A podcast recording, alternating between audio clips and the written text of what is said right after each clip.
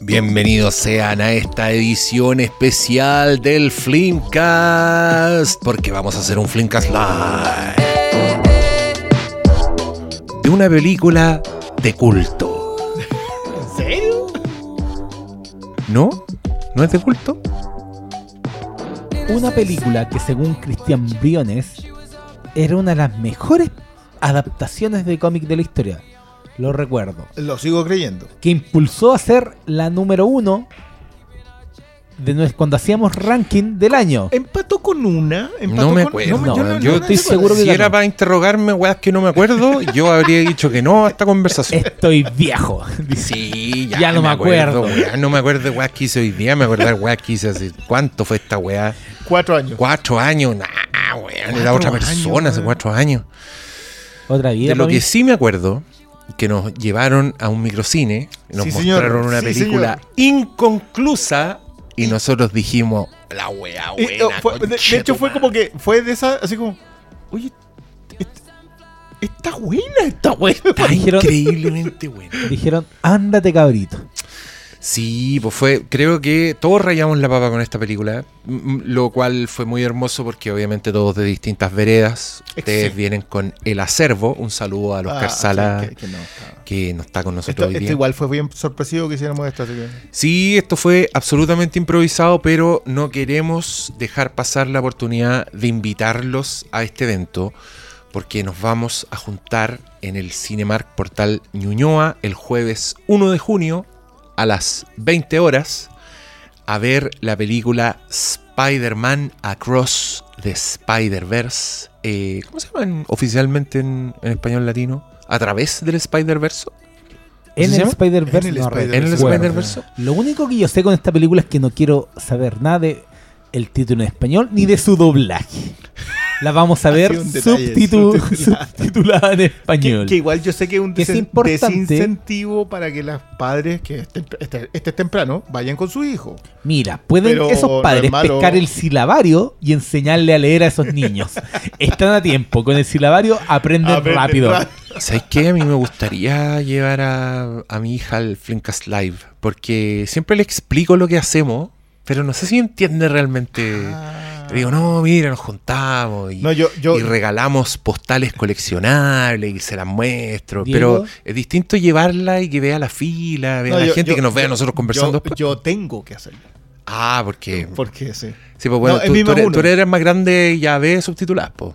O sea, es obligación desde el. de- Es obligación. No, es que nosotros, nosotros tomamos, le dijimos dos años tenéis para ver con subtítulos en español. Sea, a los 10. Cuando nació. No, a los 10 años. Tenéis dos años. A los 10 años Ah, se ya. acabaron las películas en español, Ah, todo es subtitulado. Y a los Muy 12 bien. se acaban con subtítulos en español y empiezan con subtítulos en inglés. Ah, Ah, mierda. Sí. Y a los 14, le va a gustar. subtítulos en alemán. No, en inglés a, a potope. A potope. En, en japonés. subtítulos en alemán. En chino para que se pre- Sí, pues para que, para que aprenda más, pues no estar perdiendo el tiempo. Pero, sí, En vez de si películas y hacer otra weá al mismo tiempo. Es que, bueno, yo fue como más aprendí inglés, fue viendo las cuestiones primero con subtítulos en inglés, en realidad leyendo cómics en inglés. Porque era o no los leía o aprendía inglés. Eran, no había más opciones. Y funcionó. Lo suficiente para entender, digamos. Eh, no, pero- en, en- pero en- sirve. en mi, en mi caso es más voluntario, pero ponte tú, fuimos, hem- hemos, ido, hemos ido a ver películas subtituladas porque, porque no había opción. Y un día le pregunté, le dije, ya, ¿queréis ver Avatar en el IMAX o, o queréis verla en español en otra sala? Y me dijo, no, vamos, vamos a verla subtitulada al IMAX. Y dije, Buena, estamos ya. Fuimos. Sí, sí. Y, y también, Apruebo. y también fuimos porque a ver la de Mario subtitulada, porque a mi hija le, le gusta mucho, aunque no lo creas, Anya Taylor Joy, ¿En serio? ¿sí? Y, y le gusta mucho la canción Downtown, porque la escuchamos Ya, en Spotify ya, ya. y sabe que igual ella tiene la voz reconocible, Sí, sí, entonces sí, eso es cierto. igual fue un aliciente como ver a la princesa Peach hablando con la voz de Anya Taylor Joy y debo reportar que en una función IMAX era la única niña menor de 25 en toda esa función. Muy bien. De Mario, po. No, yo, yo acá tengo que decir que más encima la chiquilla, esta fue como una de esas películas que cuando la vio alucinó. No, Y- pero y- es, que, es que no la culpamos. Yo, yo- no, no, yo no puedo, pero, pero yo no lo esperaba. Pero Christian Briones. Porque igual es, es- es harta película, es mucha información. Mm. Entonces, te robaste a ti mismo y se la llevaste en 4K. no, yo, yo de esa, yo, yo, mis confesiones con Spider-Verse, yo de Spider-Verse tengo una edición japonesa. Ah, ¿Y por qué? ¿Qué tiene de especial esa edición? ¿Qué no tiene esa ¿Y, edición? ¿Y tiene subtítulos? Es Muéstrala, que- no, muéstrala. no, no, me compré la en, la, en inglés. y Ah, ya, la ahí se la- chao, no, o sea, o sea, le puse los discos. No, pues, eh, creo que tengo fotos por ahí, alguna vez la posteé. Yo, yo soy Está- muy eh, fanático mira, de esta. O sea, tengo los dos discos, tienes que tengo aprender. la. Estás promocionando algo, está disponible hoy por hoy en tu tienda. No, costaba. ¿Te la, la podéis traer? 150 Sí, pero va a salir un ojo a la cara. Ya, pero, pero la 1 está disponible para adquirirla. Ya. Into the Spider-Verse se llama la primera. Eh, que, que yo tengo que decirlo. Cuando elegimos eso y cuando dijimos ya, esta es como la top. Nosotros en realidad, como que era una declaración de principio. Esta es. Esta es Cristian, una, una cuestión. no hubo discusión, dijimos, ah, llega, se compra. Fue así Sí, como, no, no, pero, pero, pero me refiero Al al, al tiro. momento en donde empezamos a conversar de la película. Porque Ah. entonces Spider-Verse igual nos agarró. No, no sé si la expresión será adecuada, pero nos agarró un poco con los pantalones abajo. No, no, no esperábamos que Completamente adecuada. Completamente. No esperábamos que fuera así de buena. Sí, mira, yo, yo iba preparado a ver una weá visualmente abrumadora, porque todo lo que había visto me parecía una propuesta impactante. Y, había visto el plano del weón lanzándose al vacío, donde el, el horizonte está al revés, ¿cachai? Todas esas cosas, yo dije, ya, voy a ir a ver esta película a gozar con los ojos. Pupilas, prepárense. Y. Pero la weá me tenía el corazón así agarrado. eh, es un milagro esa película. Sí, es como. es- De igual es- hecho- digamos que, que no es tan común. eh, bueno, igual hemos tenido buenas películas basadas en, en- en- en cómics. Un poco alejándose de lo que siempre veíamos. En ese tiempo tuvimos Logan, después tuvimos Joker, ¿cachai? Como que. Como que no era lo que esperábamos que fuera así de bueno. Mm. o sea, Pero, es que pero esto era otra cosa. Pero esto era otra cosa. O Es que esta había- era otro nivel. no hemos enfrentado a un escenario en donde hay muchas reinterpretaciones que se sienten apropiadas, pero no muy cercanas a los cómics. Y creo que Spider-Verse, la primera película, es muy, muy comiquera. Por los conceptos, por los personajes, por, Por la la interacción de los, estética. por la estética, por la interacción de los personajes. Yo recuerdo que igual estaba muy eh, abierto a lo que iba a proponer esta película, porque eh, en algún momento vida dije, me dijeron, se viene una película de Lego Movie. Y dije, ¿qué es esa mierda? Y decía, no, esta guay va a ser una estupidez. Me llegó el chachetazo de vuelta, ¡pa!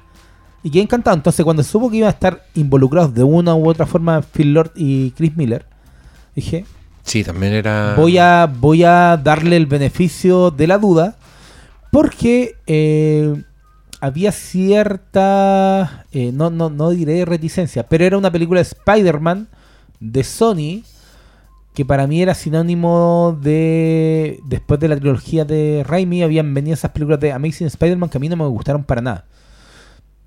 Entonces creo que, más encima venía en paralelo con lo que ya están haciendo en Marvel Studios, pero creo que el punto de, de apertura para mí, en la antesala del estreno, iba por ese lado, de, ah, Mm. ya, igual hay dos locos que a mí ya me cerraron una vez eh, el hocico de un charchetazo, Mm. ¿cachai? Y en esta nueva ocasión, aunque ellos no eran los directores, creo que uno era el, era guionista, no, no recuerdo si era Phil Lord o Chris Miller, guionista de esta película. Y el resultado no, final. los dos. No creo, no, creo que es uno de los dos. No, No, son productores. Son productores, pero Chris Pero- Miller el que escribe. Pero uno, uno Mm. de los de los dos es el que escribe. Y creo que cuando. Recuerdo muy bien que cuando se estrenó y la vimos, estábamos todos, pero como changos. Porque No, era. no, no. Claro. Phil la- Lord y Rodney Rothman Sí. son los guionistas. el- la visualidad, obviamente, es lo que más engancha con Spider-Verse. Porque es un estilo que ya ha estado. Ha, ha sido hasta influyente para muchas películas animadas que se han hecho posteriormente. Yo, yo quiero volver a reiterar lo he dicho antes y voy a seguir diciéndolo. Si Spider-Verse va a ser copiada de la forma en que está siendo copiada, denle. Denle. Porque yo las dos películas que he visto que tienen una copia estética, y, y es verdad lo que decía, y volví ¿Cuáles a son? repasar Kung Fu Panda. Mm. Kung Fu Panda tiene varias cositas Sí. que después Sí, desarrollaron po. muy en exponencial en, en Spider-Verse. Pero posterior. hay Pero dos. son, son posterior dos que son Mitchell and the Machines, que es entendible porque siguen estando Lord y Miller metidos ahí. Y, Buena. eh, y, y para mí una de las sorpresas del año pasado que fue el gato con bota. Que esa, esa no sé de dónde. Sí, y que, se, y que se Increíble. transforma en, en, en Spider-Verse en las secuencias de acción. Sí, Como que normalmente que- sigue la, la animación más cercana al, ga- al universo a- del gato The con. Sí, No, lo- claro, pero, pero llega un momento en se donde pone se pone ch- y, y en las secuencias de acción en donde es dinámica y creo que también hacen un mejor, incluso un mejor uso de la cámara. Como que se tratan de acercar a la idea del videojuego, del cinema de videojuego, pero con la estética de Spider-Verse. Entonces, y viene las Tortugas Ninja, que yo vi el puro tráiler. Sí, no, y, arriba de ese y- yo también estaba así como... Denle. Denle. Es que. El, el, el, el factor de Eso la... es lo que llamamos un game changer. Sí, es que la Esas son las que patearon, la mesa y siempre- cambiaron algo. Siempre ha tenido un- unas posibilidades infinitas. Y creo que es porque, obviamente, no algo físico, no, no estoy grabando personas, pero creo que Spider-Verse lo que logra eso. eh, empujar mucho más la forma de captar la animación en términos de acción, de la cinética del Sí. movimiento. Sí, sobre todo siendo Spider-Man. Que ojo que no es lejano lo que trató de hacer Raimi. Raimi, No, Raimi pero- en, en- en- en los cinemas, digamos, de la Spider-Man, sí trataba de hacer eso. Creo que no lo hace tanto en las películas, pero como cuando hace las presentaciones de los créditos todo eso, tú sentís que como que hay, hay una idea de Spider-Man en ello. O sea, yo Que creo es algo que no sí. siguió. O sea, es que, es que más encima como igual Raimi está, está loco. Pero claro, pues, igual está la influencia del terror, la- las secuencias del Doctor Octopus. Claro, pero, no, pero, Pero yo me refería que- a, cómo, a cómo muestra Spider-Man. No, pero en la secuencia de acción yo sí creo que hay, que hay como algo que, que también fue un game changer. Sí, no, es ¿cachai? que, es que Raimi, para él la cámara tiene superpoderes, por, por decirlo de alguna forma, entonces hace unas cosas bien hermosas, sobre todo siguiendo a Spider-Man, que es una weá que actualmente ahora nosotros quizás estamos más acostumbrados, pero que en su momento era bien impactante y Mm. también fue bien rechazado, porque la gente también lo encontraba muy digital al Spider, pero yo lo que veía era como, weón, la cámara acaba de pasar entre, entre la cabina del camión y el acoplado del Sí. camión para seguir al weón y, y todo en un plano continuo de vértigo donde se justifica absolutamente que este señor esté dando vuelta entre rascacielos, etcétera, y eso me pareció súper nuevo, súper energizante y creo yo que el combustible de, de- de esas películas, aparte del, del- del buen casting y de, y de esa inocencia tan propia de Spider-Man, por lo que me enseñaron ustedes. Sí, el, el, el Tobey Maguire es, bueno, es un, es un Spider-Man, yo diría más- un poquito más añejo, pero funciona muy, muy bien. Pero, pero volvemos al hecho de que hoy día vivimos en, el, en un punto en donde todo el mundo sabe quién es Spider-Man. Eh, y por eso creo que el salto de lo que hacen, de, de- de lo que hacen Lord Miller eh, como productores, Miller en, o sea, perdón, eh, Lord en el guion, eh, y, un, y un caballero que en la dirección, que es alguien que después nos siguió en la segunda, que es algo que a mí me extraña mucho. Eh, O sea, yo creo que también responde a los tiempos que requiere la animación, que es mucho, mucho tiempo. sí, Eh, puede ser. bien- yo creo que la, de hecho la secuela de estado eh, la La empezaron secuela a se cocinar. ha pateado Sí. dos veces. Sí, pero porque se le ocurrió hacer las dos películas en una, pues. bueno, pero Recuerda que ahora son dos partes, pero creo que el, Secuelas en dos partes. ¿Qué le pasa a esta gente, güey?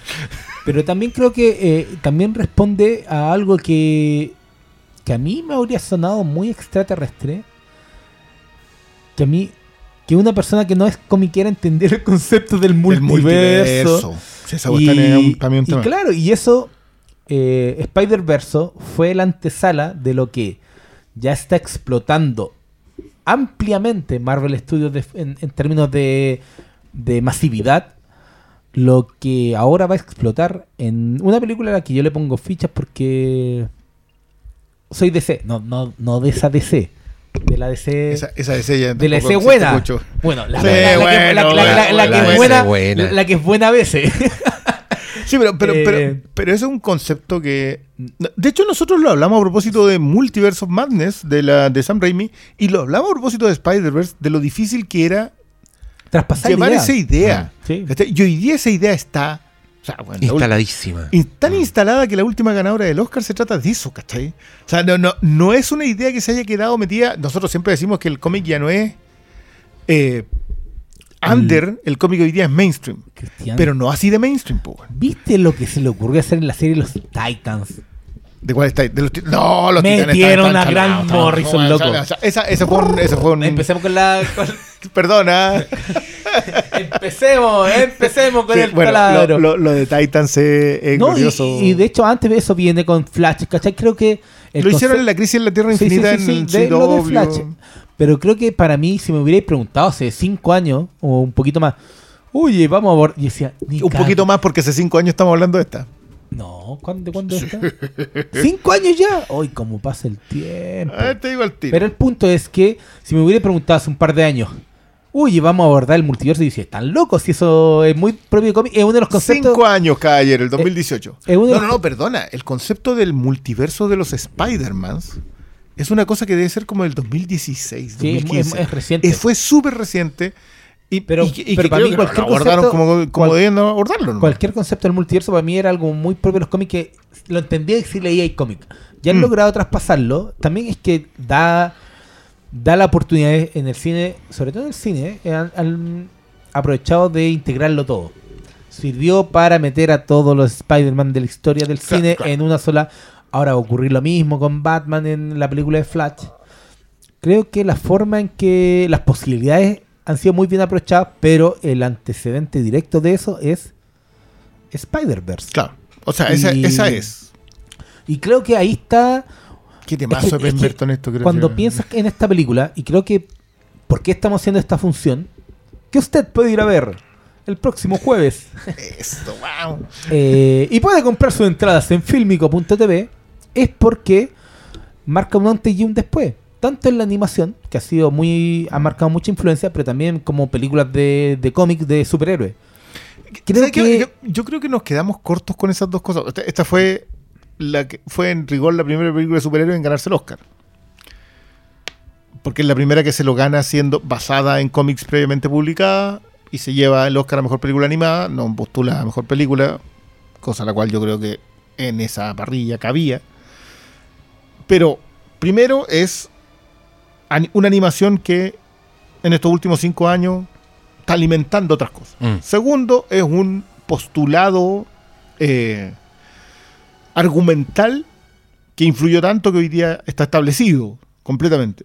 En- Y más encima, la historia es lo suficientemente buena y dinámica. Yo, esta es una película que yo agarro así como que- y te t- tiráis a verla Los personajes. y no falla en nada. No, no, y los personajes. La presentación de los personajes nuevos, los giros, la, la- cómo está contada el partir con este relato en off de Spider-Man al que vuelves una y otra vez desde otro Spider-Man.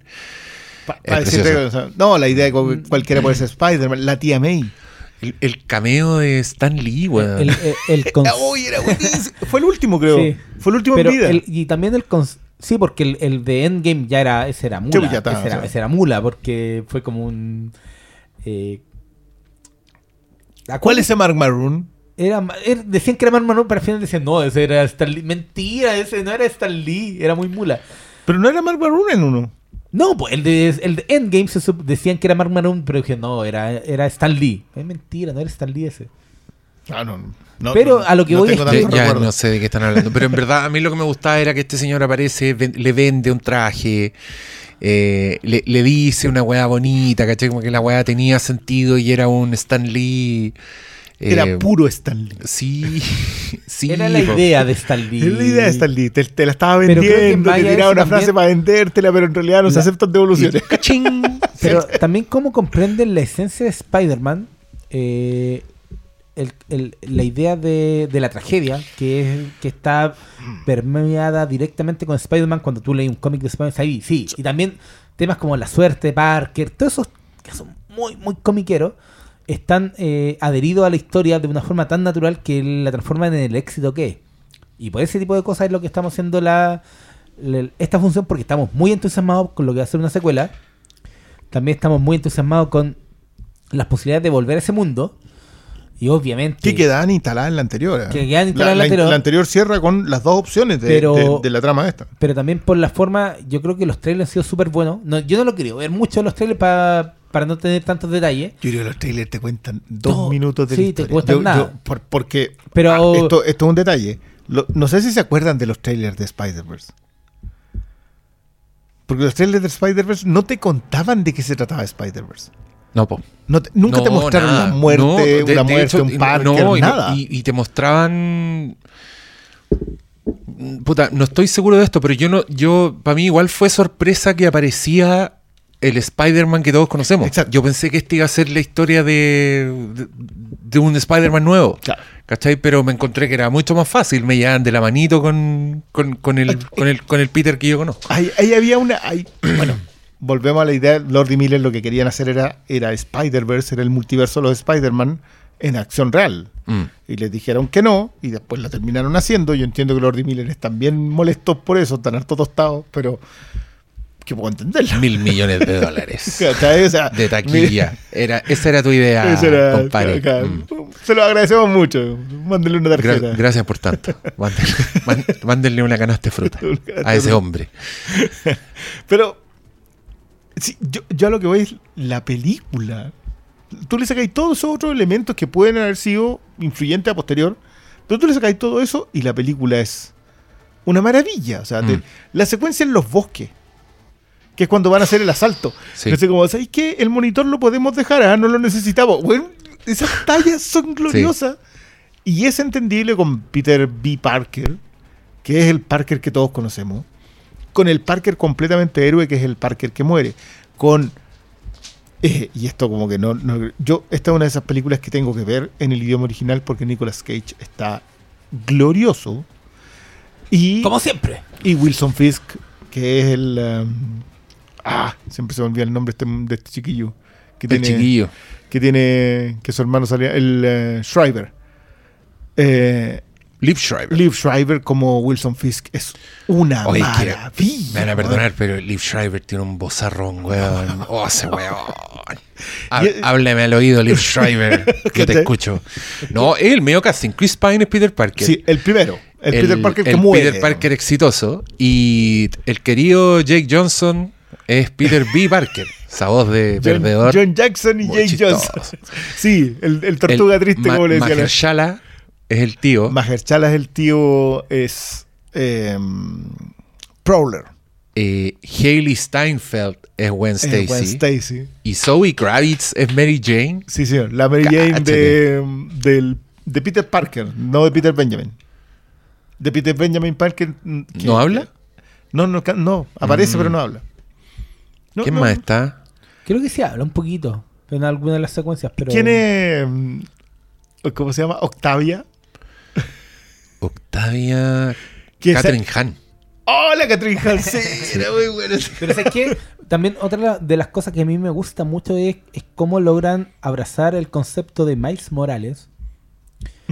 De La idea de que cualquiera puede llevar Sí, la idea de que- Pero también al mismo tiempo el peso que implica eh, llevar el traje de Spider-Man. Porque Sam Raimi lo logró retratar muy bien. eh, en términos de que el pobre Peter, Peter Parker le, le resulta todo mal. Es que ese era, ese era el Parker de Stan Lee. Pero también el, el- el- el Parker que siempre va a ser porque el original y el que No puede evitarlo. no puede, no evitarlo. Y, y le han dado, le han intentado dar vuelco. Uno de los últimos Peter Parker era como dueño de una de la industria Parker. Parker. Pero creo que siempre vamos a volver a- al pobre Peter que tiene la suerte que tiene, donde no le resultan las cosas como deben ser porque está destinado a, estar al servicio de ser el amistoso vecino, el weón que sufre, el weón que se pierde eh, la función de teatro de, de la vida que le gusta, weón, ¿cachai? Todo eso, todos esos factores que hacen de Peter Parker, eh, de la idea de Spider-Man que fue creada en Marvel desde el inicio, de, de uno de los personajes más cercanos. Porque Mm. siempre se le gritaba a la vera, vecino, siempre se le gritaba a la, a la vera del frente que eran dioses, que eran personajes que no, no eran del día a día y que Marvel había, logr- había logrado conectar también porque eran personajes más cotidianos con los que se podían identificar. Sí, yo, yo siento Yo que, creo que en general eso es cierto, pero sobre todo es cierto con un personaje como, como Spider-Man. sí, con, con la idea de Spider-Man. Porque, porque creo que acá lo hacen muy, muy bien cuando Miles Morales no sabe lo que tiene que ser. Mm. Eh, y cuando sabe lo que tiene que ser no le ha ocurrido la tragedia. Creo que cuando el- el sa- eh, antes del salto, o sea, Prowler, el, tío, el personaje del tío, la, la clásica tragedia familiar de Peter eh, no está en Miles cuando él decide ser un héroe. Que en los cómics era el papá, ¿cierto? En los cómics es el papá. El papá. El papá, el que. Sí, hay, hay, hay más tragedia en los cómics que lo que hicieron acá. o sea, acá- es Es que que acá también hay- yo encuentro maravilloso lo que hicieron acá. O sea, Eh, tener, que, tener que tu único amigo es tu tío y ese es el supervillano que termina muriendo, sacrificándose. sacrifi- pero en tus brazos, digamos, en un callejón. No, ¿y ¿cómo, que- cómo se enfrenta a Fisk después donde de eso su padre? Sí. lo culpa de eso. Eh, y culpa, claro, porque culpa a Spider-Man, porque, está porque está la idea... bien encadenado eso. No, no, el, el detalle de que, de que Miles es Miles Morales, pero el papá no es de apellido Morales.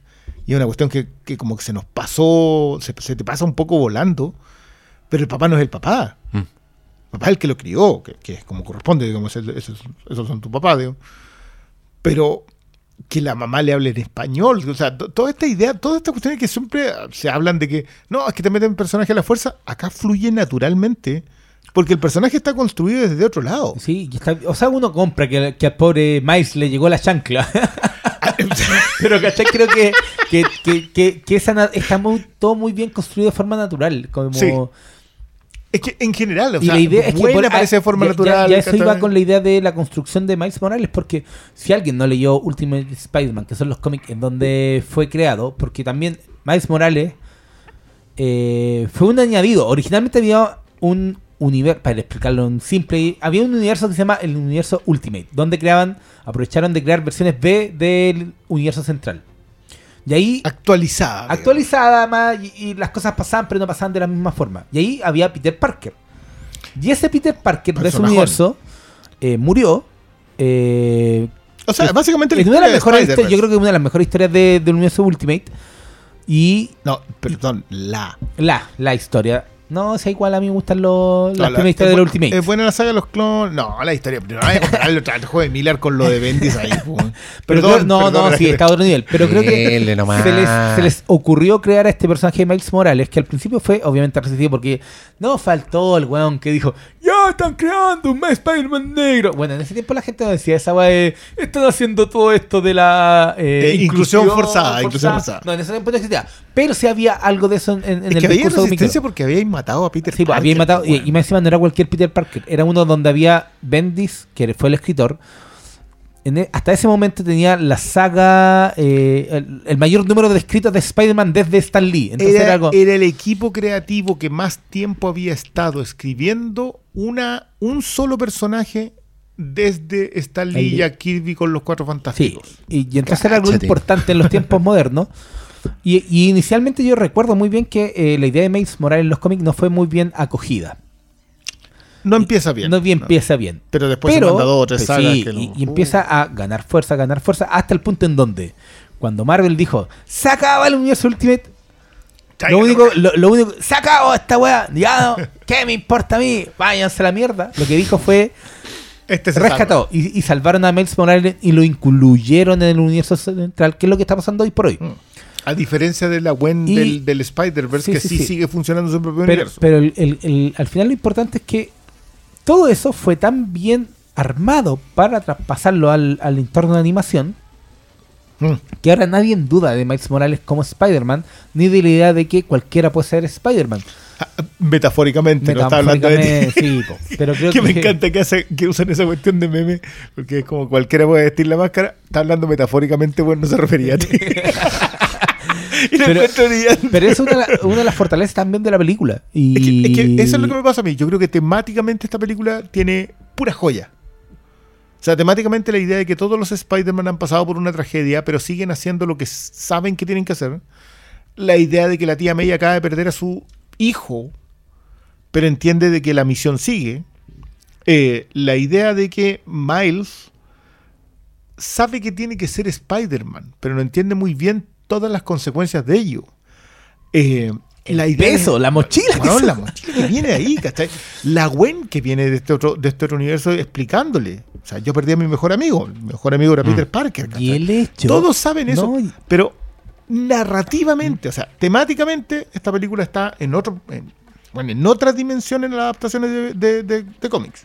O sea, esta es una de las, yo, yo lo he dicho muchas veces, es una de las top 5, es súper difícil sacarla de ahí, pero narrativamente, más allá de la estética, esta es una película que no para. O sea, Que tiene humor, que tiene cadencia, que tiene presentación de personajes, que tiene riqueza narrativa que no se da frecuentemente. bueno, Yo vuelvo a insistir en esto. No, y, que, y que coinciden los clímax eh, de acción física con clímax interno, weón, de personajes que se están dando cuenta de la weá. Es una clase de Sí, sí, cómo sí, sí, se sí. hace la weá. ¿Cómo se hace la weá? Así se hace la weá. Cuando te preguntan Entonces- cómo se hace la weá, tú presentáis Spider-Verse. Eh, eh, eh, Entonces. ¿vamos a ver la segunda parte? Obvio que vamos a ver la segunda parte. pues. Yo- yo y, creo y la- que- y las expectativas son altas. O sea, yo creo que eso es el, el punto al final. Estamos entusiasmadísimos por ver esta secuela. Porque creo que también está el territorio. loco, esta es una película en donde justifican la inclusión de cerdo araña. Eh, Bueno, igual ya yo- estaba justificado antes. ¿eh? Sí, yo- pero aquí lo logran en un Estaba término- en en, en la película de los Simpsons. Pero estaba. Che, mi madre. Pero está, está bien armado todos esos Bueno, temas. digamos dos cosas. Primero, se agrega acá Chris Miller en la escritura. Sí, señor. Aparte de los guionistas originales, se agrega. Y yo quiero decir acá que se agrega un caballero, que es el director de esta película. Porque hay directores de animación, y están los, los directores, como el director más tradicional, que es don Joaquín Dos Santos. ¿Ya? Don Joaquín Dos Santos, el director de la primera temporada de Corra, de probablemente la mejor cadena de episodios de la Justice League Unlimited. Eh, es un. Este es un titán. Cristian Briones, ¿cuáles capítulos de la Liga de la Justicia Ilimitada? incluyendo, pero no solamente y en exclusiva, Task Force X, que debe ser lo mejor que se ha hecho con el Escuadrón Suicida jamás. O sea, yo sé que, sí, que lo, bueno, lo mejor que se ha hecho con el Escuadrón Suicida es Task Force X, en donde ni No- siquiera tienen un no estoy uniforme. completamente seguro si está. porque tener hasta- que ver la web.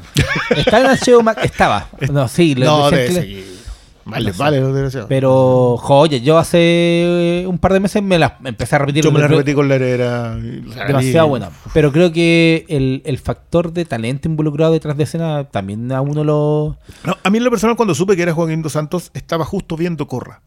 Y la primera temporada de Corra es una, es una obra maestra. O sea, esa cuestión está.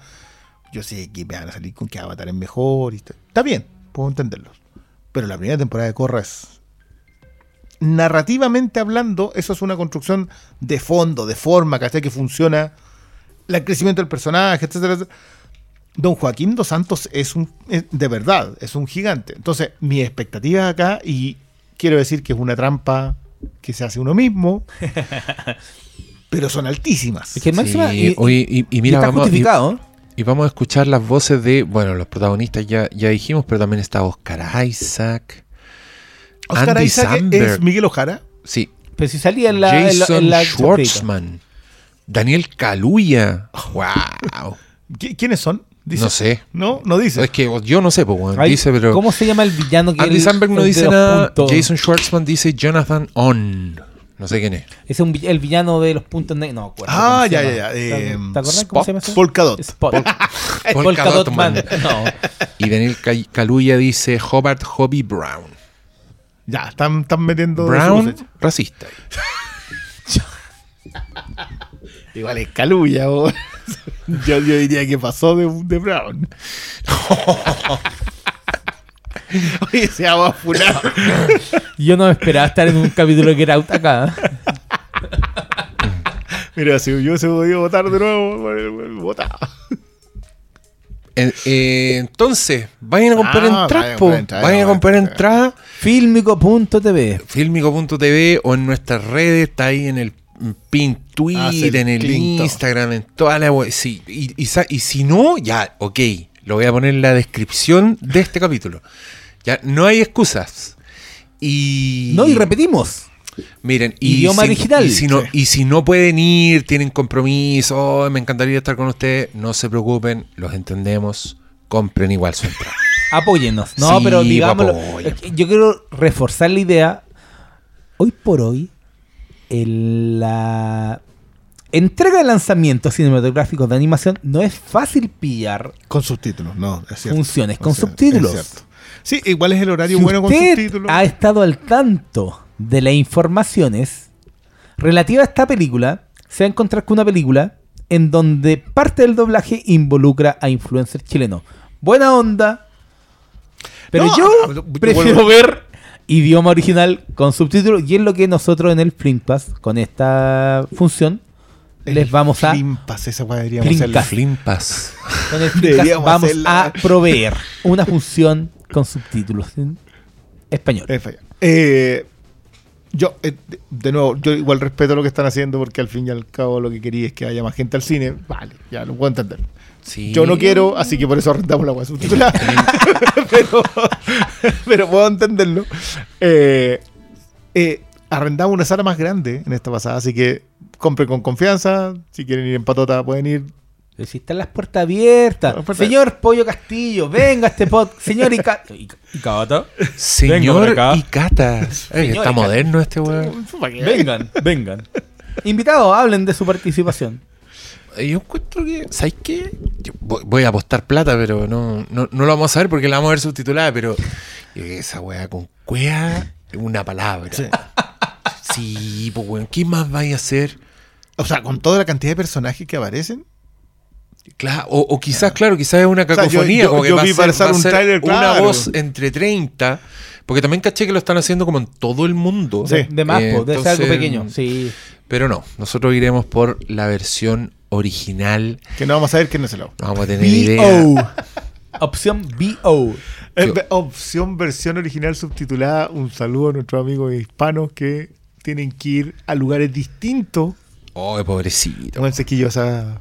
¿Qué? ¿Tienen que ir a Inglaterra a verla? B- ¿Cómo se llama? BSO. Versión subtitulada original. Esa es la que tienen que buscar ellos para poder verla. Que es lo menos común que hay. Eh, no, no Y esto- tanto. sí, sí. pues acá No igual. Ah, nosotros lejos. vamos para allá. Mira, po. a mí, para la película Super Mario creo que eran como dos funciones y, y pégate, No, no, no, porque está ahí Esa en yo la fui a ver Santiago. un miércoles subtitulada a las 4 de la tarde. Pero como, pero estuvo como en dos cines, si era muy No, puede ser. Tú, tú- es que- Por eso te digo que- lo, lo remarco una vez más, no, no, es, no se confíen. Vayan al film. No, va- vamos a ir un jueves, el mismo día del un estreno. Jueves, día del estreno, no alcanza Yo- a comerse yo- spoilers. Yo quiero saber, yo quiero saber si es que los asistentes de este podcast van a ir a las funciones de prensa previa. Oh, pero ¿Por si me- preguntáis si sabéis que este weón va a ir. Yo voy a ir. ¿Cuándo se, cuando, cuando, se comprometió a no hacerlo, lo hizo, weón? ¿Es verdad? ¿Y vos no voy a ir? Ay, qué rabia la pregunta, weón. mí A me menos que me digan No, que, pueda ir con la heredera. yo estoy con nuevas funciones Ah, laborales, no sé si alcanzo. la, por la heredera. Por la heredera. Hay un pacto ahí. Muy bien, No intrínseco. Muy bien. Explícito. muy bien. Te felicito. Eh, yo no sé, weón. No, yo no voy a ir. Yo la voy a ver ahí con, con la Peoples. Y estoy muy contento, estoy muy entusiasmado. Así que vamos a vernos las caras ese día. Conversamos toda la salida. Tendrán postal coleccionable hecha con mucho amor por su servidor. Qué lento. Y nos vemos el jueves. El jueves primero. En el Flinkas Live. Adiós. Huh? I'm here to help. Miles, you're not supposed to be here. Oh. Who's that? Hey, who's the new guy? Hey, Pop. I'm sorry. Who are you? I'm glad you asked, new guy. I'm not a new guy. My name is Pravitra Prabhakar. We live in the best possible Spider-Man city, Mumbai. This is where the traffic is. This is also where the traffic is. There's traffic here too.